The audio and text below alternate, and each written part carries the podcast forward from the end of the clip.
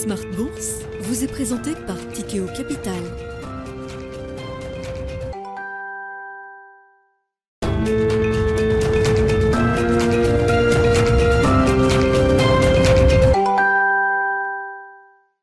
C'est reparti pour Smart Bourse, votre double dose quotidienne de marché en direct sur Bismart. Chaque jour à la mi-journée, 12h30, 13h. Et en fin d'après-midi, la grande édition pendant une heure à partir de 17h en direct, rediffusée à 20h sur Bismart TV.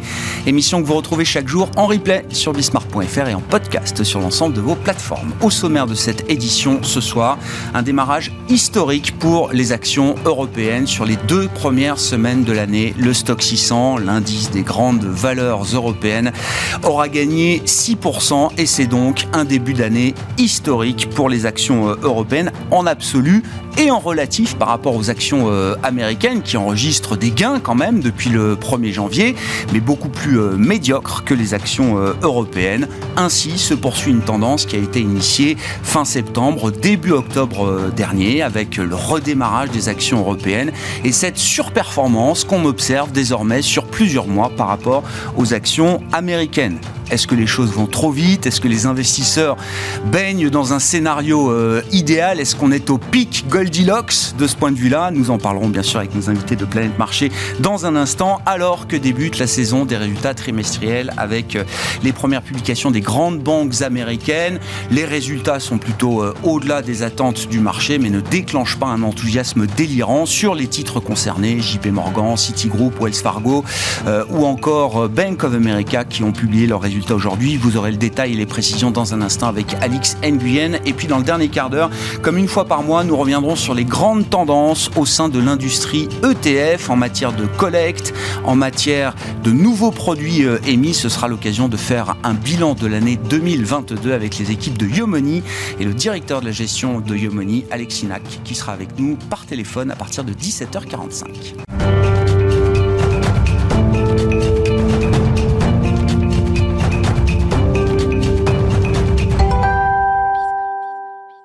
Et donc, le résumé de cette journée et de cette semaine à nouveau positif pour les actions euh, européennes. Tendance, mon ami, avec Alix Nguyen chaque soir et la Bourse de Paris qui boucle une séance et une semaine dans le vert est sur le point de boucler une deuxième progression hebdomadaire d'affilée. L'indice profite à nouveau de la bonne tenue du secteur du luxe. Wall Street, en revanche, digère difficilement les résultats des grandes banques américaines qui, comme d'habitude, ouvrent la saison des résultats trimestriels.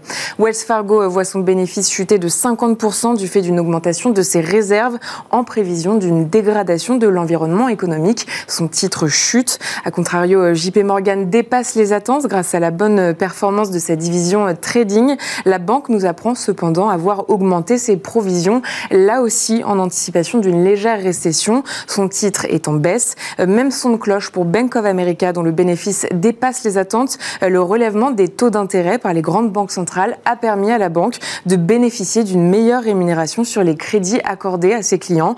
Ces résultats n'empêchent pas son titre de baisser. Et puis du rouge aussi pour Citigroup qui nous apprend avoir fait les frais du ralentissement de son activité de conseil en fusion-acquisition. Sur le plan des indicateurs euh, économiques, la première estimation de l'indice de confiance du consommateur américain, publié par l'Université du Michigan, a été livrée en début d'après-midi. Depuis euh, le début du mois de janvier, le moral des ménages américains s'est amélioré. Euh, l'indice a progressé à 64,6 après 59,7. La composante du jugement des consommateurs sur leur situation actuelle a elle aussi rebondi à 68,6 après 59,4 le dernier. Et puis euh, on notera du côté des euh, secteurs qui euh, souffrent aujourd'hui, le secteur automobile à Paris entre autres et en Europe, plombé par Tesla. Oui, Renault et Stellantis chutent. Tesla a en effet annoncé une baisse des prix de certains de ses modèles aux États-Unis et dans plusieurs, plusieurs pays européens, dont l'Allemagne et la France, ce qui pourrait contraindre les constructeurs européens à faire de même. À Francfort, Mercedes-Benz recule, BMW aussi. Et puis le stock 600 de l'automobile signe la plus forte baisse sectorielle.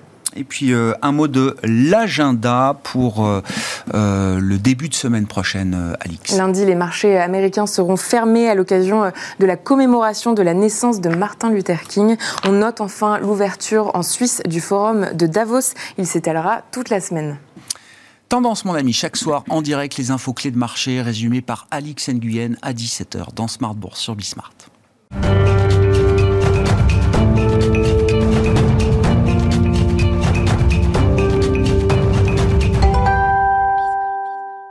Trois invités avec nous chaque soir pour décrypter les mouvements de la planète marché. Thierry Leclerc est avec nous, le président fondateur d'AlphaJet Fair Investors. Bonsoir Thierry. Bonsoir Grégoire. Merci d'être là. Merci à Alain Pitous de nous accompagner également. Bonsoir Alain. Bonsoir. Senior Advisor ESG et Wilfried Galland est en plateau également à nos côtés. Bonsoir Wilfried. Bonsoir Grégoire. Ravi de vous retrouver. Vous êtes directeur stratégiste de Montpensier Finance profitons peut-être pour euh, entamer cette euh, émission de ce début d'année. On, ah on, on, a suffisamment souffert à la fin de l'année. C'est dur d'imaginer que les 50 prochaines semaines vont euh, se poursuivre à ce rythme-là. Bon, en même temps, tout est possible. Non, mais je le disais, début d'année historique. À ce rythme-là, non.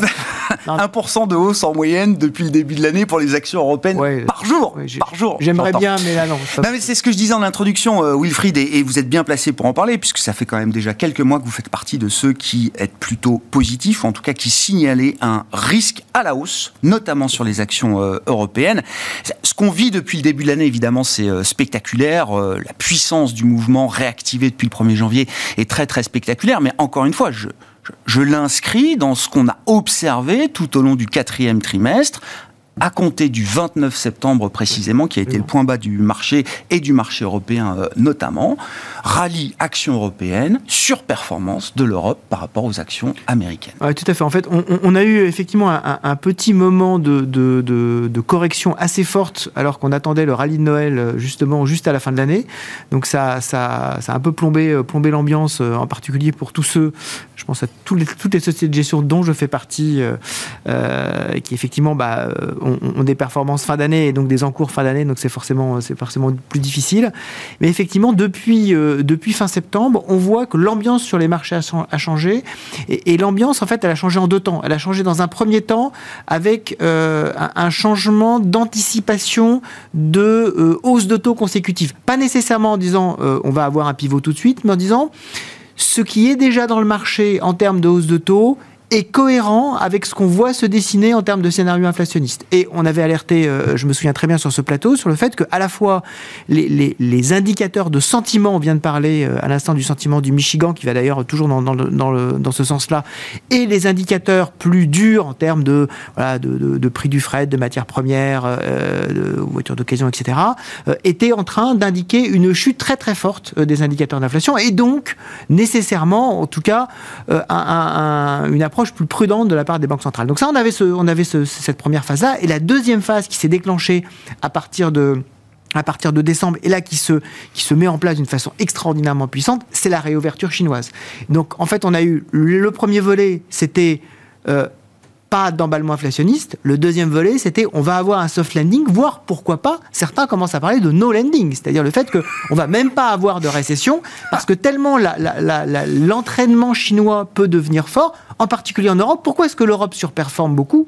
D'abord, c'est parce qu'on avait énormément souffert de la guerre euh, dans un premier temps, de la guerre en Ukraine, et surtout que l'Europe, c'est un une courroie de transmission parfaite pour effectivement la croissance chinoise, hein, que ce soit les grandes valeurs exportatrices allemandes et évidemment les grandes valeurs du luxe, pas seulement, hein, mais euh, les grandes valeurs du luxe, euh, bénéficient énormément de tout ça. Et donc on a d'une certaine façon un espèce de allez, je vais, je vais me lancer, mais une espèce de prix de la perfection qui est en train de, qui est en train de se, se, mettre en place sur les marchés. Donc, on profite de tout ça. Il faut quand même être vigilant pour avoir euh, des évolutions de ce scénario, en particulier en deuxième partie d'année. Et on sait que les marchés aiment beaucoup anticiper. Donc, on va pas s'emballer non plus, mais on va profiter de ce moment-là parce que c'est vrai qu'il y avait beaucoup de pessimistes euh, encore il y a, il y a pas tellement longtemps sur les marchés. il y en a toujours. il y en a toujours, je vous confirme. On, en parlait avec Alain, on en parlait avec Alain à, la fin de ah l'année, qu'effectivement, il y, avait, il y avait encore pas mal de gens pessimistes et euh, on voyait que le, scénario était en train de tourner. Ça fait plaisir de voir qu'effectivement, on se, on se, on, se relance vers quelque chose de plus positif. J'aime bien parce qu'on a beaucoup parlé alors de ces fameux pics, le pic hawkishness des euh, banques centrales, le pic de la peur, le pic fear sur les marchés fin septembre, euh, début octobre, c'était en plus la crise des LDI britanniques, etc. Enfin, le monde partait euh, dans le décor du point de vue des marchés. Là, on se demande si on n'arrive pas à un pic Goldilocks.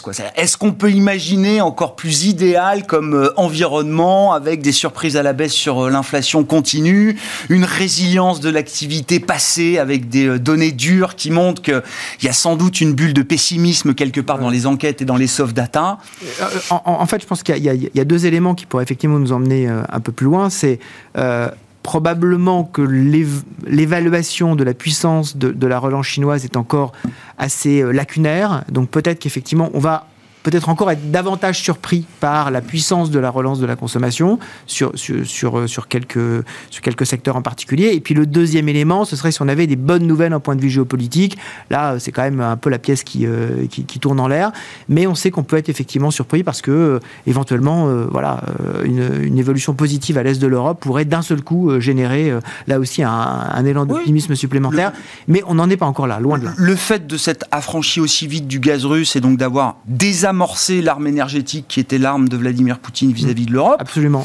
Change la donne. Ça change bah, la donne. Absolument. ça, peut conduire à quelque chose euh, qui ressemblerait à une stabilisation. Un nouveau plan de relance conjoint européen. Oui, alors là, bon, gardez des bonnes nouvelles pour euh, plus tard mais aussi. Bon, on en aura d'autres. On en aura d'autres. Thierry, qu'est-ce qui vous intéresse là dans ces, ces mouvements de marché, cette dynamique de l'Europe, effectivement, qu'on peut pas nier? C'est pas juste les 15 premiers jours de l'année, euh, encore une fois, ça fait des semaines que ça dure. Alors, on peut parler d'une tendance quand même à ce niveau-là. Tout à fait.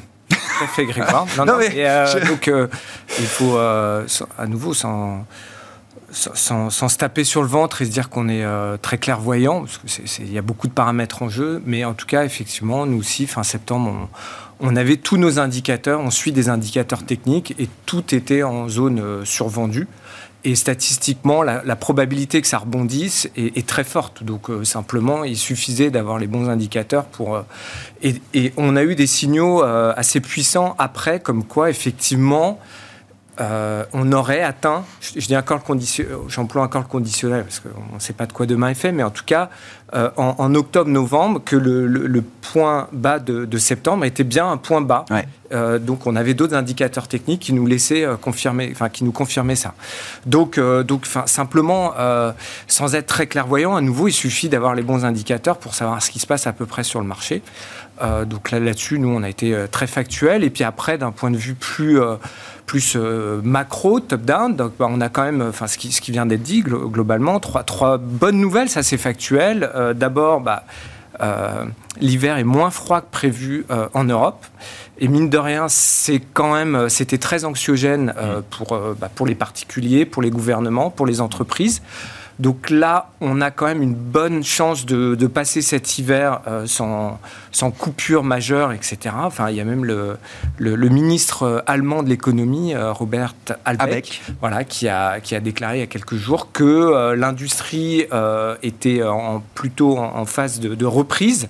Euh, alors que, souvenez-vous, euh, typiquement, euh, fin septembre, on attendait un peu une apocalypse, sur, notamment sur le, secteur industriel allemand, parce qu'on se disait, mais comment ils vont faire tourner leurs machines, tout simplement. Donc là, ça, se passe mieux. Donc ça, c'est factuel. Hein. Donc on, a eu une détente au niveau du climat, il faut, le dire.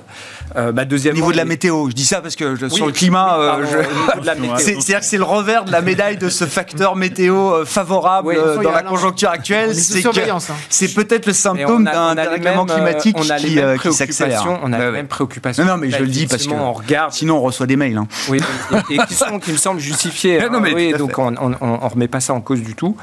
Euh, donc deuxièmement, bah, effectivement, il y a la réouverture chinoise euh, qui a été très forte finalement parce qu'on vous disait bon, ils vont quand même à un moment détendre un peu tout ça mais ça a été assez. assez euh, bien détendu. Voilà, ça, a été quand même mené au pas de charge mm. euh, à partir de fin octobre. Donc euh, ça, bah, c'était aussi factuel. On pouvait, on pouvait le pré, pressentir, le présumer, le, se dire que ça pouvait pas durer. Mais bon, n'empêche que c'est tombé à ce moment-là et que Aujourd'hui, on est quand même dans le dur au niveau sanitaire en Chine. Par contre, bah, les, il y a quand même des, la bonne nouvelle, c'est que l'économie se rouvre là-bas. donc, que ça fait un appel d'air, notamment pour l'Europe. Et puis, troisièmement, euh, bah, finalement aussi les chiffres de l'inflation. Enfin, hier, on a eu les chiffres de l'inflation de décembre aux US. Ah, euh, enfin, 6,5, euh, on était à 7,1 enfin, le mois d'avant. C'est moins 0,6. Enfin, non, mais je, pardon, hein, j'enfonce les portes ouvertes, mais c'est quand même aussi très violent la, la, la, enfin, la, décrue de cette inflation. et effectivement, on est, on est d'accord aussi, on avait des éléments qui pouvaient laisser entendre que ça se pouvait se passer comme ça, mais n'empêche que c'est printé et le marché ne peut que acquiescer, enfin que qu'être hmm. d'accord avec ce qui est printé. Là, il y a plus de, c'est plus euh, du, des éléments anticipés, c'est factuel. Donc là, on a eu cette euh, cette, cette, conjonction d'éléments favorables. C'est la sainte trinité, quoi, en fait là. Bah, en tout cas, les trois points euh, favorables qui s'alignent. oui, c'est ce que je ah pense majoritairement qui a fait que le marché se porte bien. Sur la la, la, la surperformance de, de l'Europe par rapport au marché américain et, et, et même y compris compris en tenant compte des effets de chance, qui, désormais voient une détente du dollar et un renforcement de, de l'euro-dollar. Ça veut dire que pour un investisseur américain, c'est la double peine de laisser passer le train européen aujourd'hui. Hein. Alors là, le, donc les révisions de, résultats sont favorables en, en, Europe par rapport aux États-Unis, assez, assez, de manière assez significative là depuis plus de six mois. Euh, donc on, est en territoire négatif dans les deux, mais beaucoup moins en Europe qu'aux États-Unis. Euh, et c'est euh, concomitant avec ce qui s'est passé sur le secteur de la tech aux États-Unis, c'est-à-dire qu'à partir du moment où ce secteur a commencé à tousser, les analystes financiers ont dû revoir, mettre les mains dans le modèle. La tech, c'est alors, enfin, ça dépend si on inclut Tesla, Amazon, etc. en gros, c'est un peu plus de 25% de la cote américaine. Mmh. Nous, on n'a pas ça. Mmh. Euh, bon, on, a, enfin, on a suffisamment pleuré pour dire qu'on n'avait pas ça. Aujourd'hui, retour de balancier euh, pour nous, et donc on souffre beaucoup moins qu'aux États-Unis, pour dire les choses clairement, parce qu'eux, ils ont ce secteur-là qui est quand même dans le dur. Hein. Enfin, mm. on en a parlé mm. plusieurs fois. On, là, c'est pas aussi des, signaux avant-coureurs, c'est on a des licenciements massifs, 150 000 licenciements annoncés par les, géants de, la tech américaine ces derniers mois. Donc voilà. ensuite, deuxième élément, euh, le, quand on regarde le marché américain versus le marché euh, européen, et qu'on le découpe en deux grandes classifications. D'un côté, les titres croissance et qualité, et de l'autre, la value, enfin la, voilà, la, enfin, la value, oui, hmm. et les, les, forts distributeurs de dividendes. D'accord? En Europe, on a 60% du marché qui est value plus dividendes. Aux États-Unis, on a un peu moins de 70% qui est croissance qualité. Mmh. Voilà. Donc, euh, enfin, à nouveau, le marché, il est très croissance, très qualité. Et aujourd'hui, la value est beaucoup plus euh, favorisée. Et pourquoi elle est plus favorisée? Bah Parce que les taux réels, mmh. en fait, la corrélation entre les taux réels et la croissance depuis 2003 était de 86% aux États-Unis. Mmh. D'accord? Donc là, on est arrivé à la fin de ce mouvement en fait, où la, croissance n'arrêtait pas de se revaloriser un peu indéfiniment à mesure que les taux réels baissaient. Là, c'est fini et, au contraire, c'est reparti assez violemment euh, dans l'autre sens. Et donc, la, croissance souffre. Et donc, le marché américain, qui est majoritairement euh, composé de ah titres croissants, souffre, alors que nous, on est value. Et nous, pour le coup, c'est profitable, hmm. ce mouvement-là. Et je rajoutais un dernier petit élément pour ceux qui se posent la question. En Chine et en Inde, en Chine, on a 70% de valeur qualité et croissance. Et en Inde, on a 80% de, sociétés qui sont croissance et, qualité. Donc, c'est des marchés aussi qui sont très, très euh, axés sur la croissance. Hmm. Donc, le marché aujourd'hui, le mieux positionné dans ce contexte de marché, c'est l'Europe, clairement. Et d'ailleurs, le Russell 2000 monte. Le truc qui est, spectaculaire, c'est que le Russell 2000 aux États-Unis, qui est beaucoup plus value, oui. en fait, lui, il fait les mêmes performances que les marchés, euh, que les marchés européens.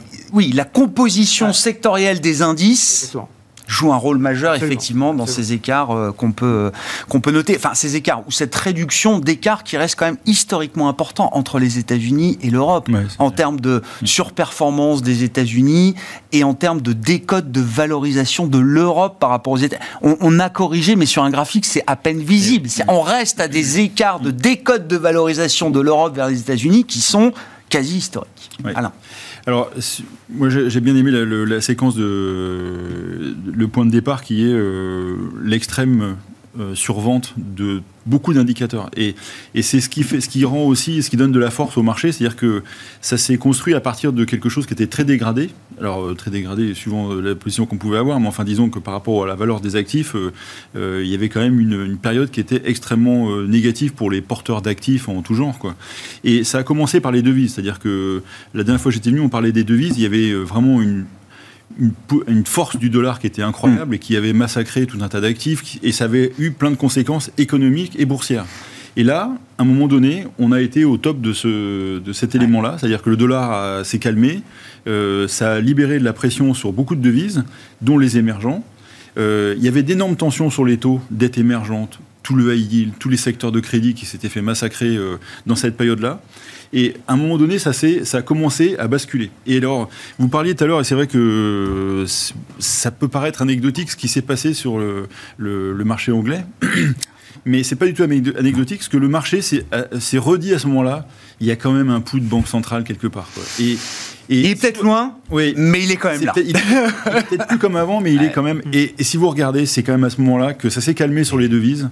On a arrêté l'excès sur les devises, euh, sur le yen par exemple. Ça s'est calmé, euh, ça a mis quelques semaines, mais ça s'est calmé à ce moment-là. Et après, le, marché s'est construit comme ça. C'est-à-dire que ça a commencé par les actifs, bon, ça a commencé par, sur les devises. Ça a commencé, on était, moi je regarde des indicateurs euh, un peu pareils de risque, hein, et, on était en extrême de risque sur tous les, les, taux, et on était à un niveau, bon, je regarde les indicateurs, je sais que vous l'invitez quelques fois, de Jean-Jacques Oana sur Bien sûr, bien sûr, bien sûr. Les, les, taux, on était à moins 99, c'est-à-dire qu'il y mmh. avait, mmh. c'était la fin du monde quasiment. Quoi. Et on n'en parlait pas trop, hein, c'est pas le truc le plus médiatique. Et ça, on avait tapé ça. Et les gens qui prenaient du risque ont recommencé à reprendre du risque sur la dette émergente, sur les actifs émergents toujours. Et ça s'est construit comme ça sur les taux. Et après, ça s'est mis sur les, sur les actions, en passant d'abord par la value hein, quand même. Et d'ailleurs, toujours des corrections sur, sur la croissance. Et donc tout ça, c'est inversé. Mais ce qui s'est passé aussi, et ça on l'a noté euh, en Europe quand on discute avec les grands gérants, ils gardaient une poche d'actifs moins sensibles pour les gérants euh, allocataires, de, un peu de marge euh, sur leur portefeuille de construction. Ils étaient quand même un peu avec des biais un peu prudents. Et j'ai en tête, euh, moi je, on décode avec AI4 Alpha, décoder, ça veut dire on regarde les positions en termes de risque, ce qu'ils ont en position, et on a regardé, et on regarde le plus sensible, c'est les CTA, qui, ont, qui sont bien souvent en trend following. Et ces gens-là qui ont quand même fait 20% euh, l'année dernière, parce qu'ils avaient une année remarquable. c'est une année incroyable. Eh bien ces gens-là, ils sont en train de tourner les positions. Et euh, ils ont de la poudre, alors pour le coup, elle va être un peu calcinée, leur poudre, mais enfin, ils ont de la marge de manœuvre parce qu'ils sont, ils sont en train de passer de moins 300 et ils, ont, ils sont à, à coût de 30% par jour, ils sont en train de passer dans l'autre sens. Donc, euh, ils ont commencé sur, euh, sur les devises. Hmm. Ils ont fait le premier pas sur les devises, deuxième, deuxième pas sur les commodities. Donc, ils ont enlevé des positions anti-croissance, on va dire, c'est ah un peu le thème, pour repasser sur des positions de croissance. Et le troisième, la troisième fusée, c'était l'Europe. Enfin, c'était les actions, en particulier avec l'Europe. Et ils sont aussi en train de repasser sur les taux. Et donc, on a euh, comme ça des, des, investisseurs qui étaient extrêmement sous-investis, hmm. qui sont en train de se réinvestir. Alors, c'est pour ça que moi, je regarde, on regarde un autre indicateur, c'est l'indicateur de stress. On était sur un stress quasiment extrême, on n'était pas loin de 2 euh, si on regarde les, extrêmes de, de CTA, de, de, de AI4 Alpha. Qui, le maximum c'est plus 3 et le minimum c'est moins 1. On est à moins 0,95, on est passé de plus 2 à moins 0,95.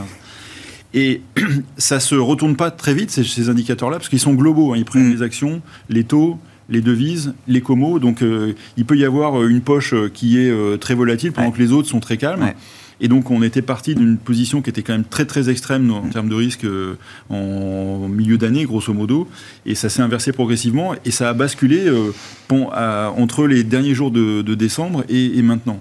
Et moi, ce que je me dis, c'est qu'effectivement, on ne on va pas être loin d'être sur des niveaux de complaisance. Hein, euh, on le ah voit, je vois des indicateurs, je vois des, je vois des gens que vous invitez régulièrement, Baradez, qui dit ça va très vite. Ben oui, ça va vite. Bien sûr que ça va vite. À un autre. Bien sûr. Mais ce qu'il y a, c'est que Imaginez, lundi, vous arrivez à votre comité d'allocation, euh, vous le ferez peut-être euh, lundi, avec euh, des gérants qui sont déjà à 3 points en retard par rapport au benchmark, et qui, alors sur les taux, ceux qui sont déjà à moins 3, c'est mort, hein. l'année est finie, et ils ne rattraperont pas. Mais en equity, ils vont essayer quand même, parce que ils se disent, bah oui, si je refais un biais value, si les values effectivement se mettent à reperformer, j'ai mes positions LVMH, Co que j'ai pas vendues, ça peut performer, ça peut me permettre de rattraper, mais je vais en remettre, parce qu'ils ne peuvent pas se permettre d'être en retard à ce point-là. Quoi. Ah ben là, sur 15 jours, ah c'est forcément que les gestions sont en retard par rapport au marché. C'est ah bah, impossible que tout le monde ait capté 10% de hausse comme ça en 15 jours. le problème, Donc ça crée déjà une, un stress et une tension chez, euh, chez les investisseurs. Euh, alors je sais pas comment, euh, comment tu le vois, Wilfried, mais en psychologie d'investissement, quand les marchés font moins 12, vous faites entre moins 14 et moins 10. Euh, ça passe. Enfin, c'est pas que ça passe. Non, mais. Faites engueuler, mais bon, euh, voilà, c'est dans le, dans le bruit, c'est, ça, va. Par contre, après avoir fait moins 14 l'année dernière, quand les marchés font moins 8, et que les marchés fait plus 15 et que vous êtes à plus 6, bah oui. Là, euh, il faut affûter les virgules pour le contrôle, pour le rapport de gestion, parce que ça va pas être simple. Il euh, faut gérer la symétrie. Ouais. c'est vraiment très difficile. Donc, euh, bon courage les gérants. Alors, est-ce qu'à ce stade, le risque est encore à la hausse? Et puis, je veux bien quoi, parce que des risques, évidemment, il y en a encore. personne n'est dupe de la de la situation, mais quand même sur l'Europe, si le risque énergétique est plus le risque principal, c'est pas le risque pour cet hiver. Ce sera peut-être même pas le risque pour l'hiver euh, prochain. C'est aussi là-dessus que le marché euh, capitalise. Il y a des éléments pour le, pour le penser. Ça veut dire que le risque de surréaction monétaire, le risque BCE devient le principal risque aujourd'hui pour l'économie de la zone euro, pour les marchés peut-être également, euh, Wilfried? Oui, pour, pour, moi, effectivement, le, le, le, principal risque à surveiller, c'est globalement le risque de taux, le risque de surréaction euh, des banques centrales. On y est peut-être déjà, hein, d'ailleurs, dans la surréaction. Euh, en fait, ce qui, ce qui a beaucoup allégé le, climat sur le marché, c'est de se dire, ça y est, euh, on a effectivement des indicateurs, cette fois durs, qui sont en train de baisser, et en plus, comme tous les indicateurs avancés continuent à être dans le bon sens, on l'a vu encore tout à l'heure avec le, les anticipations d'inflation du Michigan à un an, qui était euh, attendu à 4%, qui sont sortis à 3,6, hein, je crois, de mémoire. Donc véritablement une, baisse, une baisse très significative. Euh, finalement, on va arrêter de se dire qu'on va augmenter euh, le coût de financement de l'économie mondiale et surtout le coût de financement des marchés. On sait que quand on fait des actualisations de flux financiers, l'impact des taux d'intérêt, l'impact il est exponentiel alors que l'impact des euh, progressions de bénéfices, il est linéaire, il est arithmétique. Hein. Donc euh, mm. c'est extraordinairement important mm. d'avoir euh, des, des, coûts financiers qui soient au minimum stables, voire, voire en baisse. Et donc ce qui peut peser effectivement sur, sur les marchés, c'est si, on se, si on voit quel enchaînement on a eu sur, sur la partie inflationniste, et on peut espérer que nos amis banquiers centraux aient un éclair de lucidité et fassent également ce raisonnement-là, et je, je, je, ne désespère pas. Je, ne désespère pas. en fait, on a vu qu'on a eu effectivement une baisse des matières premières très forte. Mm. On voit que l'inflation sur les biens euh, suit de façon assez, euh, assez rapide et maintenant assez, assez puissante. Et on anticipe qu'on va avoir la même chose sur, euh, sur les services. Pour l'instant, ce n'est pas le cas, mais effectivement, on a, cette, on a cet enchaînement-là. Ce qu'il ne faudrait surtout pas, c'est effectivement qu'on alimente de nouveau une augmentation des, des, des, matières premières qui fasse repartir la boucle inflationniste.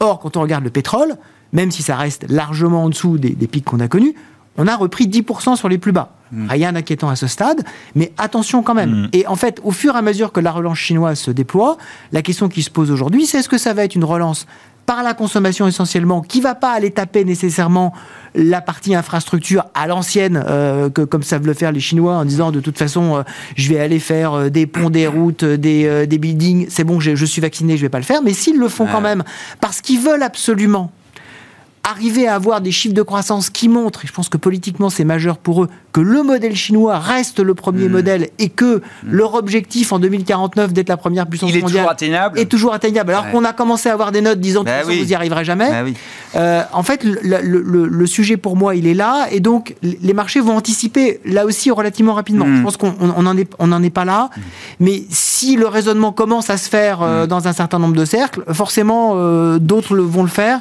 et donc cette partie incertitude sur les, sur les taux va revenir, je pense, à un moment donné probablement dès le, dès le milieu de l'année. Il faut, il faut, ouais, euh, Alain, bien sûr. Remarque par rapport, et, ça me fait penser à ça, ce que vient de dire Wilfried, c'est que on pourrait aussi avoir un truc, euh, bon, euh, là c'est un peu plus loin dans l'année, mais on pourrait avoir une période de si le marché se construit comme je pense qu'il est en train de se construire, mhm.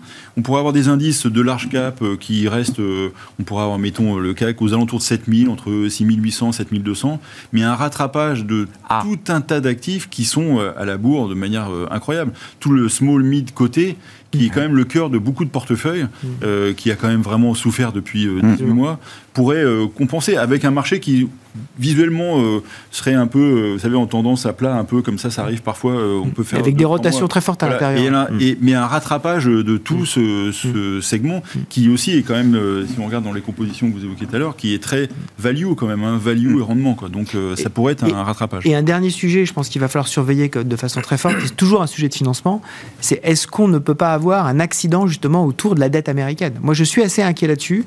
Euh, on doit relever le plafond de la dette. Donc régulièrement, on a ce, on a ce, ce, feuilleton qui euh, finalement se termine très bien. Je rappelle qu'en 2011, on est passé à deux jours du défaut de paiement et ça a coûté le triple A, la dette américaine, bien sûr. Euh, qui désormais est double A. Et on a un certain nombre de, de, personnes au sein de la Chambre des représentants aux États-Unis, les, les, les, MAGA purs et durs, qui veulent avoir un Biden's default. Ils l'ont dit, hein, qui, ils veulent déclencher un Biden's default et on a parfois un tel manque de rationalité euh, au sein d'un certain nombre de débats que je n'écarte pas le risque au moins d'un stress très fort de marché. C'était le fond de l'argumentaire de S&P sur la dégradation du AAA américain en 2000. Mmh. ce, manque de rationalité, cette incapacité euh, jusqu'à la dernière seconde de la dernière minute de la dernière heure à se mettre d'accord, un jour, Et on voit, et on voit qu'aujourd'hui, le Trésor américain euh, est en train de multiplier par deux ou trois ses émissions, euh, ses émissions hebdomadaires pour justement essayer d'avoir euh, un, peu de, un, peu de marge de manœuvre. Donc c'est un sujet qui va, je pense, assez rapidement revenir sur, le, sur, le, devant de, sur le devant de la scène. Et ce ne serait pas une bonne nouvelle Ah, ce serait pas une bonne nouvelle. Non, mais je, n'en sais rien au point où on en est. je sais pas, est-ce que ça peut être une bonne nouvelle pour l'Europe? J'en sais rien. S'il y a moins de confiance dans la dette américaine, si, tout le monde si, se si sur la dette européenne. C'est forcément une très mauvaise nouvelle. Mais les conséquences seront telles que ça ne durera de toute manière pas très longtemps. Oui, quelques secondes. Il euh, y, aura des, y, aura des conséquences mm. à, moyen terme, mais ce sera aussi à ce moment-là une occasion pour certains de rentrer sur le marché et peut-être, comme le disait Alain, de refaire, euh, de refaire le retard de performance accumulé. Thierry, je reviens là sur les, les, marchés actions. Alors, le, match value growth, effectivement, euh, alors l'écart est encore historique. Néanmoins, beaucoup d'investisseurs considèrent les secteurs value euh, euh, à nouveau, comme ils ne les ont jamais en tout cas considérés euh, pendant plusieurs années. Sur la croissance, quand on voit un Nasdaq qui est passé par du moins 30, moins 40, euh, à commencer par des, belles blue chips, hein, je ne parle pas de la tech non rentable, où là, c'est vraiment des sujets de risque spécifiques euh, pour des, des capital investisseurs presque euh, d'une certaine manière. Je me dis qu'il y a forcément des, des opportunités intéressantes à saisir. J'ai l'impression qu'il y a des arguments valables dans les deux camps.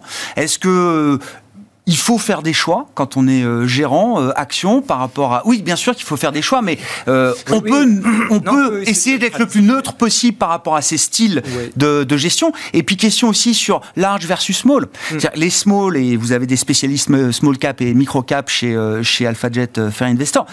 En France, ça fait allez 4, 5 bonnes années que les small cap sous-performent. Mm.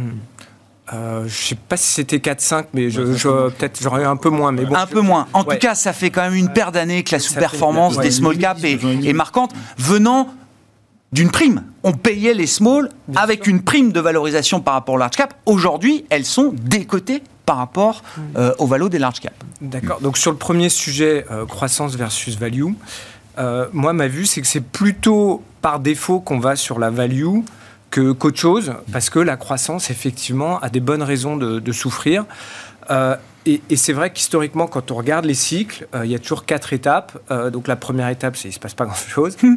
La deuxième étape, c'est il y a une prise de conscience, en tout cas des résultats qui se, commencent à se matérialiser.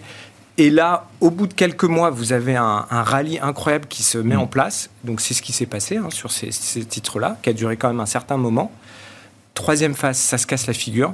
Donc là, euh, je rappelle les stats, hein, c'est en... On a 50% euh, de chances de perdre 80% et 80% de chances de perdre 50%. Voilà, donc c'est autant dire que c'est très violent.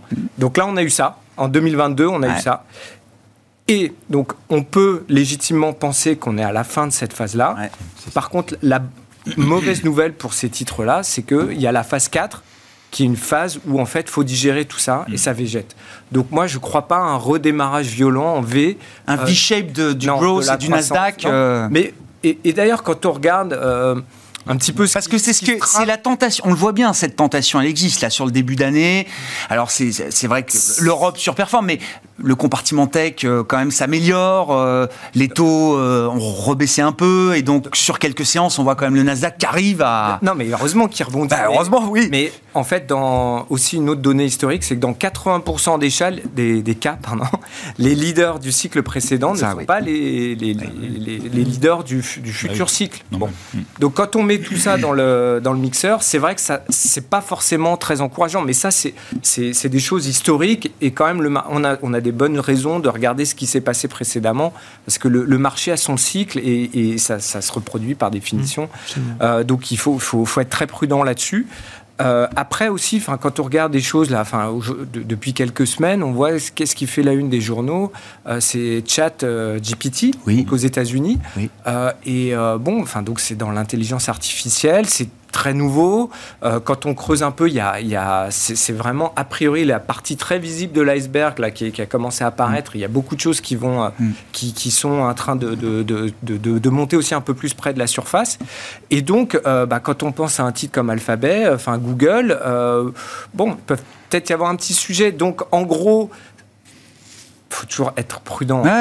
J'entends. Mais en tout cas, il y a une bonne partie de ces sociétés qui étaient les, chasseurs, euh, qui construisaient des parts de marché, etc., qui vont devenir les chassés. Ça aussi, c'est le cycle historique qui se met en Le risque de disruption aujourd'hui pour ceux qui sont en place est, très fort. C'est ça, voilà. Et donc, le, vent il est plus aussi puissant pour ces sociétés-là que pour les petits acteurs qui, euh, qui émergent et qui sont financés aux États-Unis notamment. Ça va assez vite.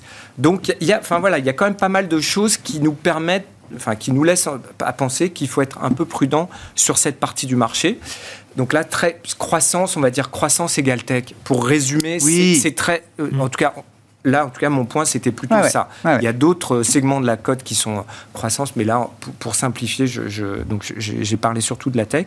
Et sur le deuxième volet de votre question, small versus euh, large, bah, en fait, les larges, elles ont bénéficié principalement du, dollar fort. Donc ça, c'était toute une bonne partie de l'histoire 2022, parce que c'est euh, les, small caps sont très domestiques, mmh. hein, entre 60 et 70% mmh. ça dépend des, mmh. pays, mais elles sont très domestiques. Donc euh, elles, bénéficient beaucoup moins, effectivement, d'une appréciation du dollar. Ce que les larges, bon, bah, les LVMH, évidemment, on pense en premier à eux, ont, pu capturer.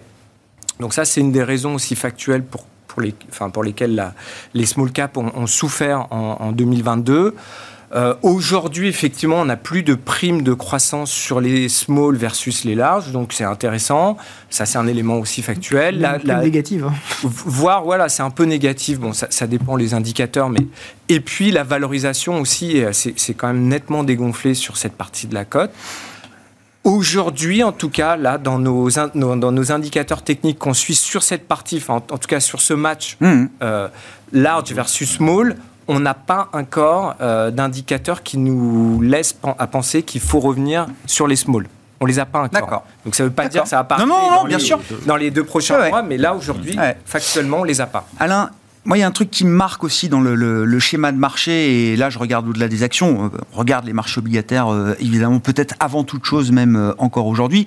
Donc, la corrélation était très, très positive, action-obligation en 2022, dans le mauvais sens, en l'occurrence, puisque ça, ça le, 60-40 s'est fait, s'est fait détruire. Je note que, alors là, dans un sens plus positif, la corrélation reste très positive. Mmh. Les taux baissent, mmh. donc les obligations montent, et les actions montent. C'est encore le schéma everything rally, en tout cas dans, Ce, dans ce bon sens-là.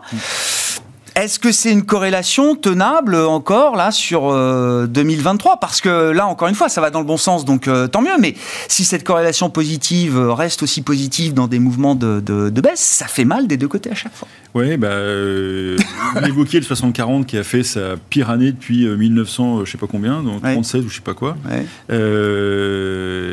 et en tant moi c'est mon métier au départ, c'est plutôt d'être allocataire, et ça fait une éternité que vraiment je faisais le minimum minimum dans, mes allocations sur la partie taux, c'est-à-dire que pour les particuliers, je leur disais bah, plutôt du contrat en euros que d'aller vous embêter faire des portefeuilles obligataires qui rapportent plus rien quoi. Et, et là, on retrouve et je discute avec des conseillers en gestion de patrimoine, avec des allocataires qui remettent alors ils étaient bon les gros allocataires, ils avaient forcément une position obligataire, mais ils remettent du risque obligataire et les particuliers reviennent sur euh, des fonds à échéance. Euh, Donc c'est plutôt un moment obligataire quand même. Bah, il y a une opportunité qu'on n'a pas vue depuis. Euh, enfin franchement, enfin, vous regardez ah. en, construction de portefeuille, c'est intéressant. Alors après je dis pas d'aller faire du du 40 ans paiement partiel sur de la dette argentine, mais du 100 ans autrichien. Voilà, du 100 ans autrichien qui existe encore.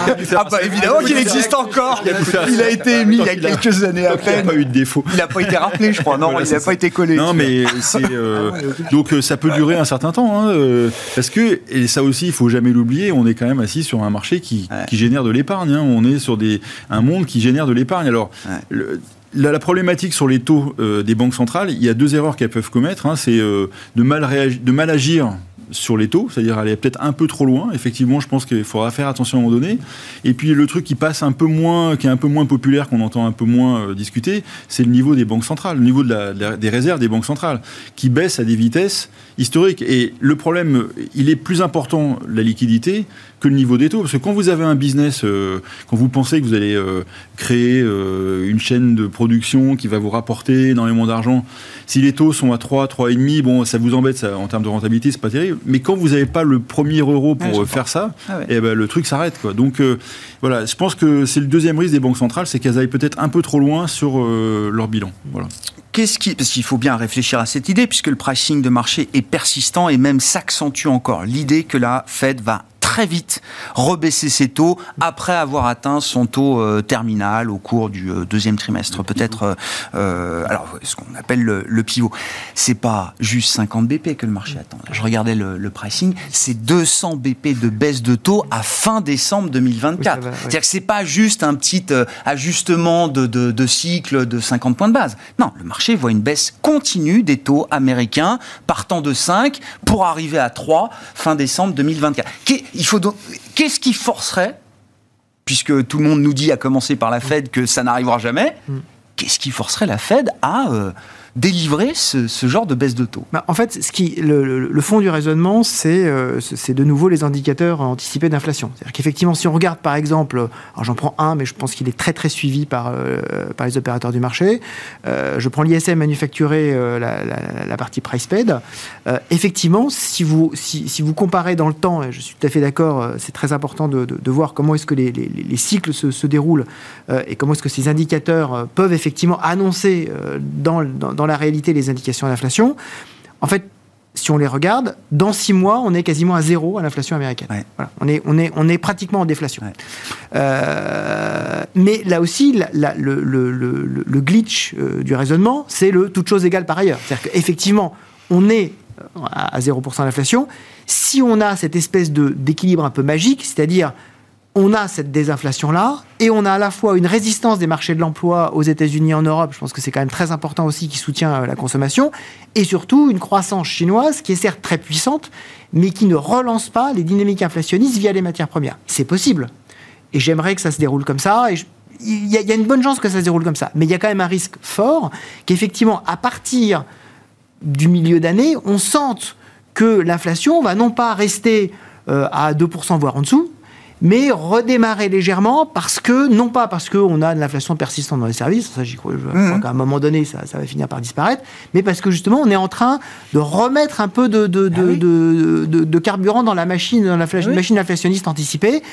Donc ce qui pourrait les forcer à faire ça, c'est qu'effectivement ce scénario euh, parfait se déroule et en fait on ait une pression politique extraordinairement forte parce que comme euh, Alain le signalait justement, il faut du crédit dans les économies dans des économies qui sont en plus surendettées, donc ont besoin non seulement le secteur public, mais aussi le secteur privé de se refinancer. Mm. Et donc on va avoir de la part des politiques qui sont, ne l'oublions pas, souvent, en tout cas pour les, pour les deux plus grandes, les actionnaires de ces banques centrales, on va avoir une pression considérable. Je pense que la pression du Congrès américain sur la Fed, à partir effectivement du de, la deuxième partie de, de l'année, pour alléger sa politique monétaire va être phénoménal. Et donc le pari des marchés, c'est de dire on va avoir ce scénario un peu parfait, et en plus des taux qui resteront élevés, donc un impact sur les cartes de crédit l'immobilier. On l'a vu, l'élément un petit peu embêtant des résultats d'aujourd'hui sur les banques américaines, ce sont les, provisions pour justement euh, problématiques de crédit, risque, risque de crédit, les fameux non-performing loans.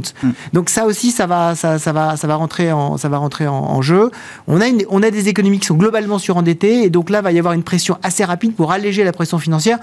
Ça me paraît quand même fort. Moi, je, moi, je, fais, je faisais partie, je fais toujours quand même partie de ceux qui pensent qu'à la fin de l'année, on peut avoir une légère baisse des taux, mais on l'a déjà, cette baisse de taux. C'est-à-dire qu'aujourd'hui, quand on regarde les taux sur les marchés, les conditions eh financières se détendent déjà très vite. Donc, est-ce qu'on a vraiment besoin que les banques centrales fassent de nouveau un pivot dans l'économie, j'en suis pas encore totalement sûr. On pourrait avoir là aujourd'hui, euh, ce soir va tomber les, les, les, euh, les, les taux mortgage américains on pourrait franchir de nouveau à la baisse la barre des 6%. on était au-dessus des 7. Hein. Euh, mm. ça me paraît aller un peu vite en besogne de se dire qu'on va baisser de 200 points de base d'ici la fin de l'année. Non, non, d'ici décembre 2024. 2024. Ah, oui, oui, quand même. Oui. non. Mais là, effectivement... non, mais pour dire que c'était vraiment le marché attend vraiment un cycle de baisse de taux, pas juste un petit ajustement à la baisse. À partir de la fin de l'année de la fin de l'année prochaine, se dire que ah on va alléger progressivement de la part des banques centrales pour éviter d'avoir une inversion de courbe de taux oui, ça c'est possible. Hmm. Merci beaucoup, messieurs. Merci d'avoir été les participants de Planète Marché ce soir. Wilfried Galland, directeur stratégiste de Montpensier Finance, Alain Pitous, senior advisor ESG, et Thierry Leclerc, président et fondateur d'AlphaJet Fair Investors.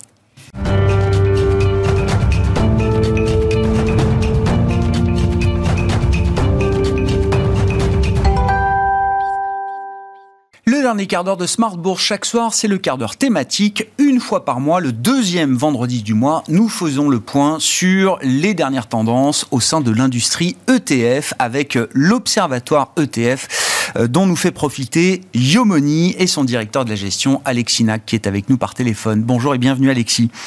Merci beaucoup d'être euh, d'être avec nous et de nous faire profiter effectivement de cet observatoire ETF que vous avez lancé oh, il y a plusieurs mois maintenant et qu'on suit euh, mois après mois régulièrement avec vous. L'idée étant de faire un, bilan des euh, grandes tendances qu'on a pu observer au cours de l'année 2022, bien sûr, euh, Alexis, a commencé par ce qui nous intéresse déjà en premier lieu, la collecte. Quels sont les montants qui ont été collectés par l'industrie ETF en Europe sur l'ensemble de 2022 et comment se décompose cette collecte? Alors, les ETF, ont, la collecte en ETF a très bien résisté hein, au marché turbulent qu'on a connu euh, cette année, hein, puisque les ETF ont collecté 75 euh, milliards d'euros euh, sur l'ensemble de l'année. c'est quand même nettement moins que l'année dernière, hein, parce qu'en 2021, ils avaient collecté 150 milliards d'euros. donc, on observe même un net ralentissement de la collecte sur les sur les ETF. Si on regarde par mois, en fait, on n'a eu que deux mois de décollecte pendant l'année, en juillet. Si on regarde par classe d'actifs, maintenant, euh, Grégoire, si on a la, on a la, collecte en actions hein, qui représente à peu, à peu près deux tiers de cette collecte, hein, 50 milliards d'euros, euh, ce qui est intéressant de noter, c'est que 92% de la collecte en actions s'est faite sur le premier euh, sur le premier semestre. Hmm. Euh, si on regarde au sein des actions, on a également des, des, très forts mouvements de rotation géographique, hein, parce qu'on a d'un côté les actions américaines qui ont collecté 35 milliards, et d'un autre côté les, les actions de la zone euro qui ont, elles, décollecté de plus de 10 milliards d'euros. Mmh. Euh, sur les obligations, je dirais, c'est le mouvement inverse. Hein. On a 30 milliards de collecte sur l'année, dont 75% de la collecte est faite sur la deuxième partie de l'année, hein, sur le deuxième euh, semestre. Et si on regarde par, par zone géographique également, hein, on a, on a d'un côté une très forte collecte sur les emprunts d'État américains, avec 20 milliards d'euros de, de, de collecte, et une très forte décollecte sur les obligations chinoises, qui ont, elles, subi 10 euh, milliards de, de décollectes sur l'année. Sur Bon, très intéressant effectivement à ce mouvement d'ailleurs à mettre en parallèle entre la, forte collecte action sur le premier semestre qui s'est euh, tari, on va dire, sur la deuxième partie d'année quand l'obligataire en termes de collecte a pris le relais avec euh, le gros de la collecte obligataire qui s'est fait sur la, la deuxième partie d'année 2022. Euh, Qu'est-ce qu'on peut dire de, de segments plus spécifiques peut-être, à commencer par les matières premières? Il y a des produits indiciels sur les matières premières. Alexis, qu'est-ce qu'on peut dire de la, la collecte pour ces produits-là au terme de l'année? 2022 alors, il y a beaucoup de produits indiciels sur les, sur les matières premières, euh, en effet. Là aussi, la collecte s'est vraiment fait en deux temps. On a eu un, une très très forte collecte sur les matières premières pendant la première partie de l'année, suivi d'un très fort mouvement de décollecte sur la deuxième partie de, de l'année. Et donc, on a au final des, une, classe d'actifs hein, dans, dans son ensemble qui décollecte près de 10 milliards sur, sur l'année. Si je, je, peux, je peux conclure sur les supports ESG euh, e hein, qui prennent en compte des, des, critères extra-financiers, euh, ils ont toujours un grand succès. Hein, ils ont capté 60% de la collecte euh, sur l'année. Euh, ce qui est intéressant, c'est que sur la part action, autant la, la collecte, euh, la part de ESG, hein, de, de, support ESG en action est stable sur trois ans. En revanche, on a une très forte progression hein, de, de, des supports ESG obligataires, hein, parce qu'ils représentaient que 20% en 2020, 50% en 2021 et près de 60% en 2022. Ah, très forte accélération ah, de la collecte sur les sur les obligations, les green bonds en particulier. Ouais, ouais l'Europe qui est effectivement le plus gros marché du monde pour ses obligations dites vertes, green bonds, social bonds également, avec euh, euh, cet aspect ESG qui gagne également les, marchés euh, obligataires. Du côté des grands émetteurs et des grandes sociétés émettrices d'ETF, que peut-on dire du podium à l'arrivée de l'année 2022, Alexis? Alors sans surprise, hein, c'est BlackRock qui a capté toujours avec des chiffres impressionnants 60% de la collecte annuelle suivi de Vanguard avec 15% de la, de la, de la collecte. Euh, la surprise, c'est Amundi qui arrive en troisième position, hein, avec 10% de la collecte captée euh, sur la, sur l'année, euh, grâce notamment à l'absorption de, de l'Ixor, hein, qui était l'événement marquant de, de, de, de, cette année. En queue de peloton, on retrouve euh, DWS, hein, qui fait une très mauvaise année avec 5 milliards de décollecte sur l'année, hein, sans doute en lien avec les accusations de, de greenwashing dont la, la société a fait l'objet euh, cet été. Euh, en part de marché maintenant, en matière de part de marché actuellement, on a BlackRock hein, devant tout le monde qui détient 45% des, des encours. Et juste derrière, Amundi, 12,5%. Donc Amundi se, passe, se place en deuxième position en Europe euh, en termes de, de, part de marché, loin devant le deuxième français hein, qui détient 1,4% de, de part de marché euh, des, des ETF. Et ça montre quand même. La, la alors, c'est d'ailleurs assez euh, contre-intuitif parce qu'on a tous en tête BlackRock, la gamme iShares, et vous l'avez dit, c'est quasiment 50% de part de marché, 45% précisément euh, euh, en Europe. Mais derrière ça, le marché reste très fragmenté d'une certaine manière. Exactement. On a vraiment, euh, il est très concentré sur cinq acteurs. Hein. Les, les, les, cinq plus gros acteurs détiennent 80% des, des, des, des, encours. Euh, malgré l'arrivée la, sur le marché de, de, très nombreux cette année euh, acteurs internationaux mmh. qui sont arrivés sur le marché européen sur sur plusieurs thématiques, on a on a tout de même un marché qui reste très concentré euh, sur ces cinq acteurs principaux. Bon, effectivement, et c'est vrai qu'on l'a évoqué avec vous, notamment en évoquant les, les, nouveaux produits lancés. 2022 a été euh, une année qui a vu l'émergence de nouveaux émetteurs euh, d'ETF en Europe, euh, Alexis. Exactement, on a beaucoup d'émetteurs de nouveaux, pas des nouveaux, enfin des, des, des, fournisseurs pardon, qui existaient sur le marché ouais. international et qui sont arrivés sur le marché européen sur des thématiques assez spécifiques. On va en parler plus tard. Euh, ça me permet d'embrayer sur les tendances hein, qu'on observe cette année. Pour moi, il y a, il y a trois grandes tendances qu'on a, qu'on a observées cette année.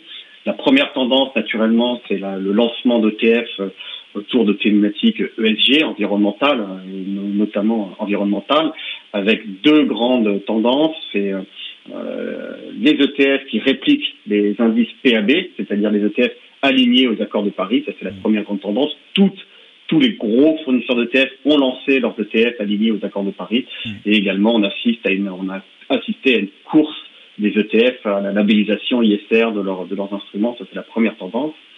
La deuxième tendance, c'est les, les, lancements d'ETF autour des méga-trends du futur, hein, avec des thématiques de plus en plus spécifiques, pointues. Hein. Euh, je, je, peux citer la bionique, la génomique, la santé en ligne. Hein. Donc on voit qu'on est vraiment sur des micro-thématiques extrêmement pointues qui viennent justement de ces nouveaux acteurs dont, dont on a parlé. Et plus récemment, on a, on a des, des ETF, on a eu beaucoup d'ETF, de lancement d'ETF conformes à, à, aux valeurs religieuses. Hein. On a HSBC qui a lancé une gamme d'ETF conforme à la finance islamique. Elle a même lancé une, une gamme d'ETF conforme à la finance islamique et ESG. Hein. Donc on combine maintenant les, les, les, thématiques à la mode. Et on a Globalix qui a lancé, elle, une, une, une gamme d'ETF conforme aux valeurs catholiques très intéressant, effectivement. Hein, ces euh, ETF euh, conformes aux euh, différentes valeurs euh, religieuses qui font partie des tendances que vous avez pu identifier en matière de nouveaux produits au terme de l'année 2022.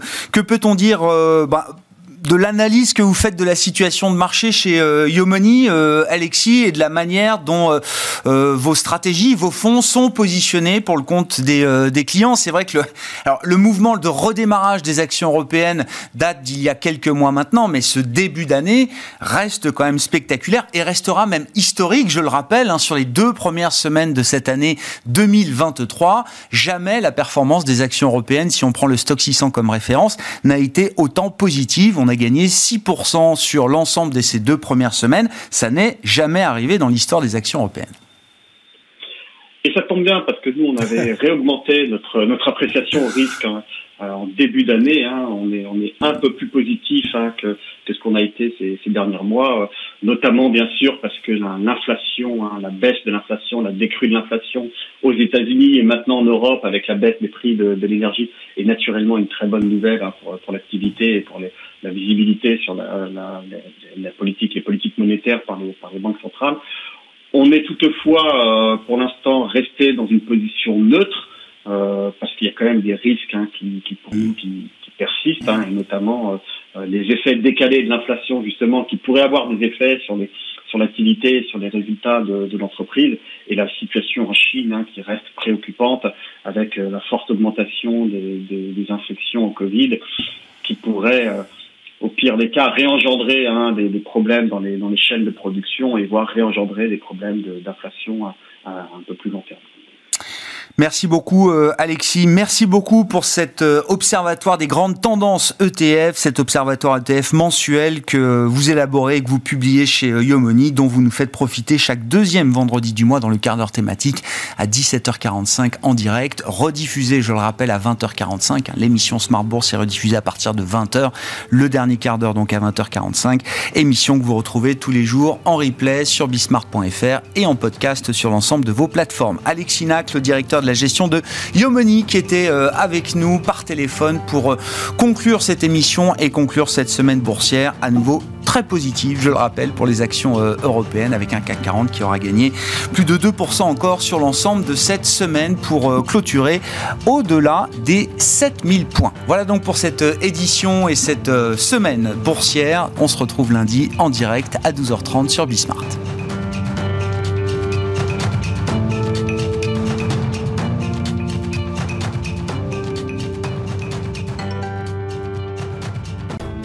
Smart Bourse vous a été présenté par Tikeo Capital.